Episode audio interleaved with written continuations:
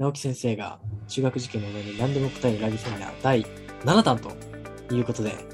えー今回もですね、いろんなお話を伺ってまいりたいと思います。よろしくお願いしまお願いしす。ます。早いっすね、7回。もう7回来てしまいましたね。なるほど。なので、この辺で、ちょっとね、気をつけなきゃいけないのが、はいはいはい。へなんか思ってる人、問題難しいんですよね、やっぱ。ああ、見てみないわ塾らないすね塾とかでも、ちょっとね、対応できない、やっぱ最大公約数的に見てるはい部分だけでは、ちょっと細かく、なんか問題解説できないので、やっぱしかも最終近的に年、変わってきてますよね。いや、マジでやばくて、うん、過去、なんか本当に、この個別個人指導じゃないと、本当に教えれないなっていうのを教えてても本当に思うので、僕らでもやっぱり準備していって、なんとかやっぱり回せれるレベルなので、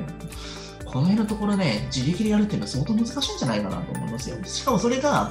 この難関中学校だけじゃなくて、結構普通に言われる偏差値50ぐらいの学校とかでも、やはり難しくなってきてますよ。はいはい。んそうですよね。確かに。それはひ感じますね。なんか予習シリーズの基礎だけやってたら、ある程度の50ぐらいは載せれるっていう話だったんですけれども、うん最近そんなのもちょっとなんか通用しなくなって きて、あある程度のちょっとなんかこれ普通になんか発展問題とか普通に出てんだみたいなのがあったりするから、はい割とね、結構深いところなんで、うん、やらなきゃ難しいなっていうところあーながるほど。じゃあ、どの学校もやっぱり南下傾向が続く。続いてますよね。うんなんか本当はね、塾だけ行かしてたら受かるっていうところのイメージあったんですけれども、そんなのではなかなか通用できなくなってきたああ、ともうこ時ろ代がが、変わりつつあるっていううことんですね。、やっぱりね、人数増えてきてやっぱ仕方ないんですよね、これって。そうですね。はい。なんかね、3年ぐらい前とかに、独協埼玉で、はい。なんかその、併願校で、1月校で受けさせてるんですよ、僕は結構は毎い。はい年。。で独協も、なんか過去問と全然違う傾向がバコって出たえ時があって、ー、あ、そうなんですね。うわ、これ過去問外しされたなっていう感じがあったんで、以前まではその傾向だけちょっとちょちょってやれば、ある程度土台があればいけたのが、結構そこでみんな溶かしてるところがイメージがあったんで、はい。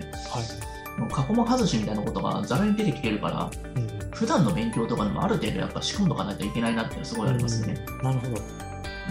まあある程度この過去も今回のねタイトルでちょっと LINE のタイトルでもあるんですけれども、はいはいはい。なんか本当にモチベーションつながってるんで、またね、あのちょっとね、今、予定がちょっと大変すぎてですね、 そうですね。本当ごめにん、なあさいの、申し込みが全く絶えないので、そあの そうなん本当ですねに凄まじい勢いで入って